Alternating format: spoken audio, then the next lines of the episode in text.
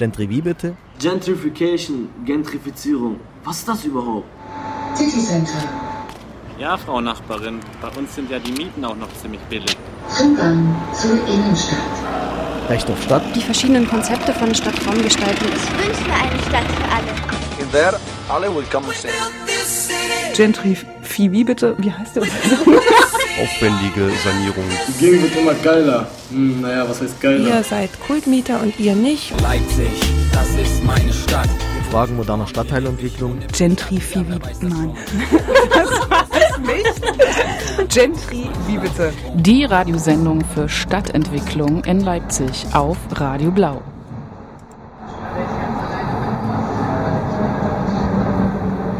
Ja, damit herzlich willkommen an diesem Sonntagnachmittag zu Gentry, wie bitte? Hallo sagt erstmal Roman und Hallo sagt, sagt heute zum ersten Mal Mareike, hallo. Und äh, ich bin Anja. Genau, leider vermissen wir äh, Britta und liebe Grüße gehen auch an Tira, aber eben freuen wir uns umso mehr, dass Mareike jetzt dabei ist im Team. Ähm, und wir haben wieder zwei Stunden Stadt für euch vorbereitet mit einem wieder recht ausführlichen Ticker, News zum Thema Stadtentwicklung bundesweit und in Leipzig. Dann haben wir einen Rückblick auf eine Veranstaltung, die vor war fast schon drei Monaten im Grassi stattgefunden hat. Und was noch? Wir reden über eine Veranstaltung, die ungefähr vor nicht ganz einem Monat im Westwerk stattgefunden hat, aber hoffentlich ein bisschen kürzer als über die über das Grassi, weil aus verschiedenen Gründen. Außerdem werden wir uns sehr lange, also ich denke, das wird der Schwerpunkt der Sendung werden müssen, oder über diesen komischen Hype von Leipzig äh, unterhalten, der so in den letzten Wochen, Tagen und Wochen auch verschiedenen nationalen, teilweise auch internationalen Medien, Fernsehsendern, Zeitungen und so weiter tobte. Stichwort Leipzig, the better Berlin. Genau, und dann haben wir natürlich noch Musik, die äh, zum Thema Stadt passt. Und das erste Lied hat Mareike rausgesucht. Ähm, das ist von Manu Diao.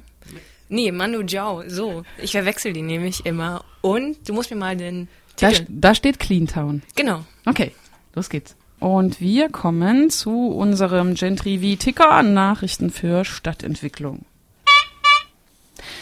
Die erste Nachricht. Am 10.11. ist in mehreren deutschen Städten gegen Wohnungsnot und steigende Mieten demonstriert worden. Die größte Kundgebung fand in Hamburg statt. Unter dem Motto Schlaflos in Hamburg, Mietenwahnsinn stoppen, zogen etwa 2800 Menschen durch die Innenstadt. Die Veranstalter kritisieren, dass immer weniger Menschen die steigenden Mieten in Hamburg bezahlen könnten. Besonders betroffen seien auszubildende Studenten, Arbeitslose oder sozial Benachteiligte. Die Protestbewegung will, dass eine gesetzlich festgelegte Mietobergrenze bei allen Neuvermietungen festgelegt werden soll. Zudem treten die Beteiligten dafür ein, dass die Besetzung von leerstehenden Häusern entkriminalisiert wird. In Berlin zogen am gleichen Tag die Demonstranten durch Neukölln und Kreuzberg. Die Polizei sprach da von rund 600 Teilnehmern. Die Veranstalter dort werfen der rot-schwarzen Berliner Koalition Untätigkeit vor. Sie fordern Sofortmaßnahmen, darunter eine sofortige Mietensenkung. Und auch in Freiburg forderte die Organisation Recht auf Stadt Freiburg eine Halbierung der Mieten. Das also alles am 10.11. Die Berliner Immobilienfirma Deutsche Wohnen plant einen neuen Großkauf, wie die Financial Times Deutschland am 25.10. berichtete. Auf einer außerordentlichen Hauptversammlung will sich der Konzern von seinen Aktionären die Genehmigung für die Kapitalerhöhung einholen. Damit möchte die Immobilienfirma die 38.000 Wohnungen der GAGFA-Tochter Dresdner Wohnbau aufkaufen. Die GAGFA gehört derzeit noch dem US-Finanzinvestor Fortress und der will bis Jahresende einen Käufer für die Dresdner Wohnungen finden. Investoren und Immobilienfirmen, die große Siedlungen kaufen und vermieten, buhlen derzeit um neue Wohnungen in ganz Deutschland. In Zeiten niedriger Zinsen wollen sie ihr Geld wollen sie das Geld ihrer Anleger möglichst sicher investieren und dennoch eine nennenswerte Rendite erwirtschaften. Mit Wohnungen ist das dann am besten möglich, wenn der Bestand sehr groß ist. In diesem Zusammenhang ist auch der Verkauf der bundeseigenen Immobiliengesellschaft TLG Wohnen zu sehen. Für mehr als 470 Millionen Euro wurde dies an einen Investor verkauft. Die 11.350 Wohnungen werden von einer Hamburger Firma übernommen, wie der Spiegel am 19.11. berichtete. Die Wohnungen befinden sich vor allem in Berlin, Dresden und Rostock. Dazu gehören aber auch circa 100 Wohnungen in Leipzig-Gohlis. Zum Schutz der Mieter ist dem Bundesfinanzministerium zufolge ein umfassendes Sozialcharta zwischen Bund und Käufer abgeschlossen worden, die deutlich über die geltenden Mietschutzvorschriften hinausgehe. Die Charta sehe vor, dass alles bestehende, dass alle bestehenden Mietverträge unverändert übernommen werden. Mieter erhalten fünf Jahre Schutz vor Kündigung wegen Eigenbedarf sowie zehn Jahre Schutz vor Mieterhöhung wegen Luxussanierung. Ältere und schwerbehinderte Mieter erhalten ein leben, lebenslanges Wohnrecht. Die Financial Times Deutschland beklagte in diesem Zusammenhang, wenn der Staat allerdings Wohnungen an einen Finanzinvestor verkauft, ist immer mit besonders hohen Protesten der Mieter und linksorientierten Parteien zu rechnen. Erst im Sommer verfolgten Demonstranten an Berlin einen Bus mit Vertretern der Immobilienbranche. Keine Rendite mit der Miete, riefen sie, und auch beim Verkauf der TLG-Wohnungen schaltete sich sogar die Partei Die Linke ein und gründete eine Genossenschaft, an der sich Mieter beteiligen konnten. Diese flog jüngst aber aus dem Verkaufsprozess heraus, wie auch bereits die Kommunen im Bieterverfahren um die Wohnungstochter der Landesbank Baden-Württemberg, die schließlich für 1,4 Milliarden Euro an ein Konsortium um die Immobilienfirma Patricia ging. So also die Stimme der Financial Times. Der Landesverband Mitteldeutschland im Bundesverband Freie Immobilien- und Wohnungsunternehmen glaubt, dass bis 2025 in Sachsen fast 30.000 neue Wohnungen gebaut werden müssten. Wie die DAPD am 14.11. berichtete, forderte der Landesverband vor allen Dingen für die Städte Chemnitz, Dresden und Leipzig viele neue Wohnungen. Aufgrund der wirtschaftlichen Stabilität dieser Stärke werde die Bevölkerungszahl dort moderat zunehmen und damit auch die Nachfrage nach Immobilien. Mit Blick auf den Wohnungsbestand sagte Müller, dieser entspreche qualitativ nicht mehr den Anforderungen.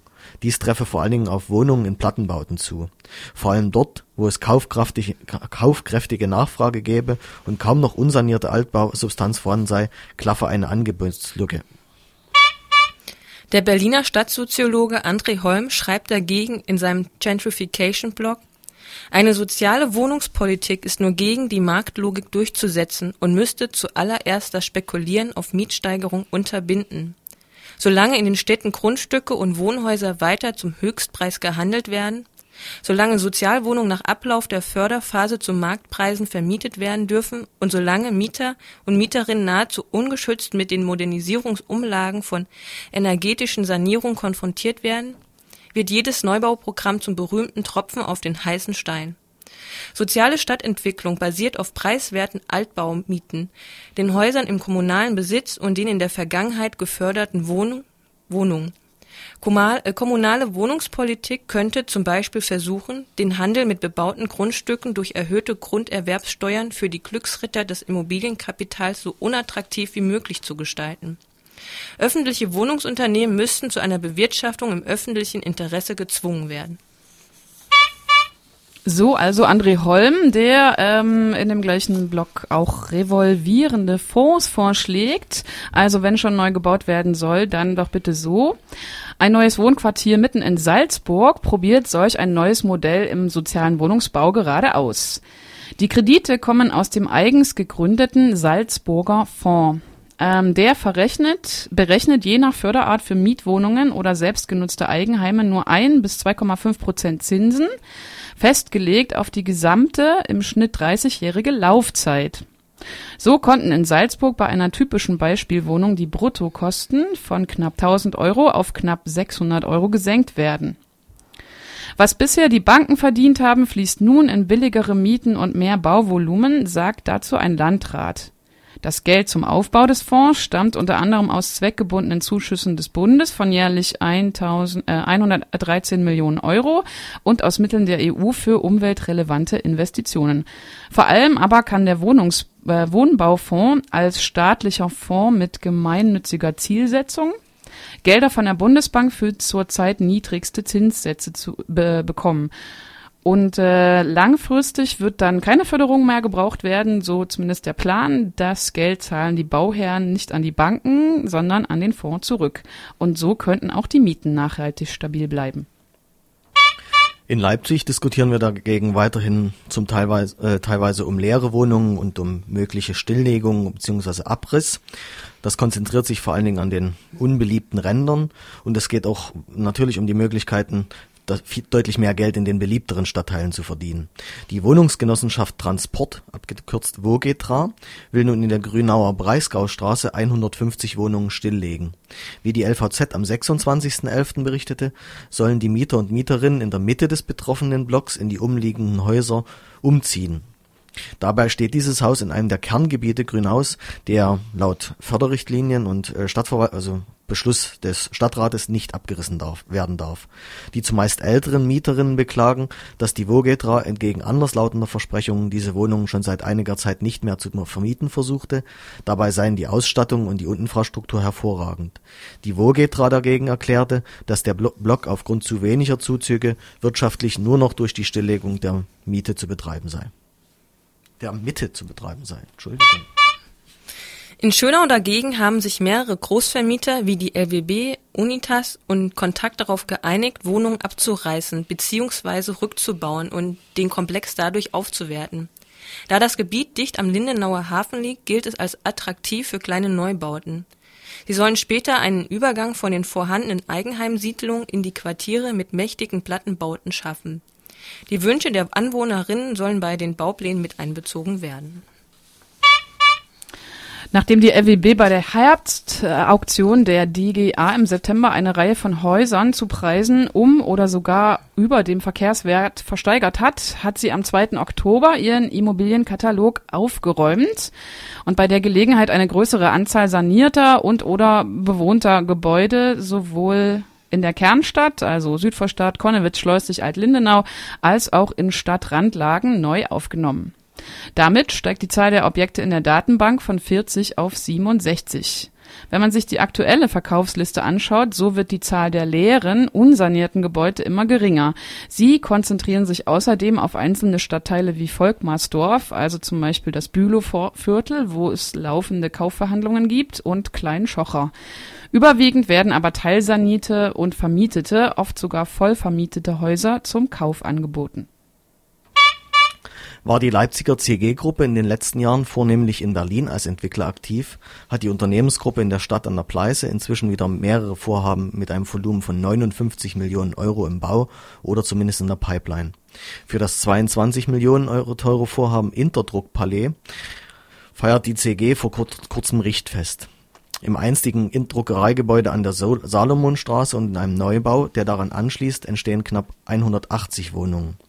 Während in den Geschossen überwiegend kleine, aber dennoch edle Einheiten entstehen sollen, gibt es im Dach bis zu 139 Quadratmeter große Wohnungen mit großzügigen Terrassen. Auch das 15 Hektar große Areal der Kunst- und Gewerbehöfe Plagwitz will die CG nun in mehreren Abschnitten entwickeln, ebenso das Südcenter, ein Wohn- und Gewerbeobjekt in einer ehemaligen Zahnradfabrik und die schon vor Jahren erworbenen Bleichertwerke in Gohlis Neu hinzu kommt nun ein vor kurzem erworbenes Areal im Viereck Prager Straße, Plato, Goldschmidt und Stephanstraße, das Gelände des Leipziger Kommissions- und Großbuchhandels. Dort sollen mehr als 20.000 Quadratmeter Wohnraum und knapp 3.000 Quadratmeter Gewerbe geschaffen werden. Die Mietkalkulation im normalen Wohnungsbereich beläuft sich dort auf 9,50 Euro kalt pro Quadratmeter. Ja, soweit erstmal unser Ticker. Haben wir ein Fazit zum Ticker? In ganz Deutschland äh, toben die Diskussionen um steigende Mieten. Es gibt Mieterinnenproteste äh, noch und noch. Die Medien haben das Thema entdeckt. Es gab also eine ganze Reihe auch von Diskussionsveranstaltungen bei Frank Plasberg vor 14 Tagen, gestern oder vorgestern bei Maigrit Ilber oder wie sie heißt. Maybrit Illner oder heißt die junge Frau. Ganz schreckliche Veranstaltung, vor allen Dingen mit einem bemerkenswerten Auftritt äh, eines äh, führenden FDP-Politikers. Also die Diskussion tobt. Leipzig scheint davon noch weitestgehend verschont zu sein. Hier diskutiert man, wie gesagt, eher über andere Sachen, über Freilenkungen von Wohnungen, über Stilllegungen von Wohnräumen, von Wohnraum in Plattenbau. Wir müssen gucken, wie lange das noch äh, so weiter bleibt. Okay. Willst du noch was hinzufügen? Nö, das war eine schöne Zusammenfassung. Gut. Dann ähm, passend zum Wetter erstmal zur Entspannung nach so vielen äh, Fakten, Musik, von Regina Spektor Summer in the City.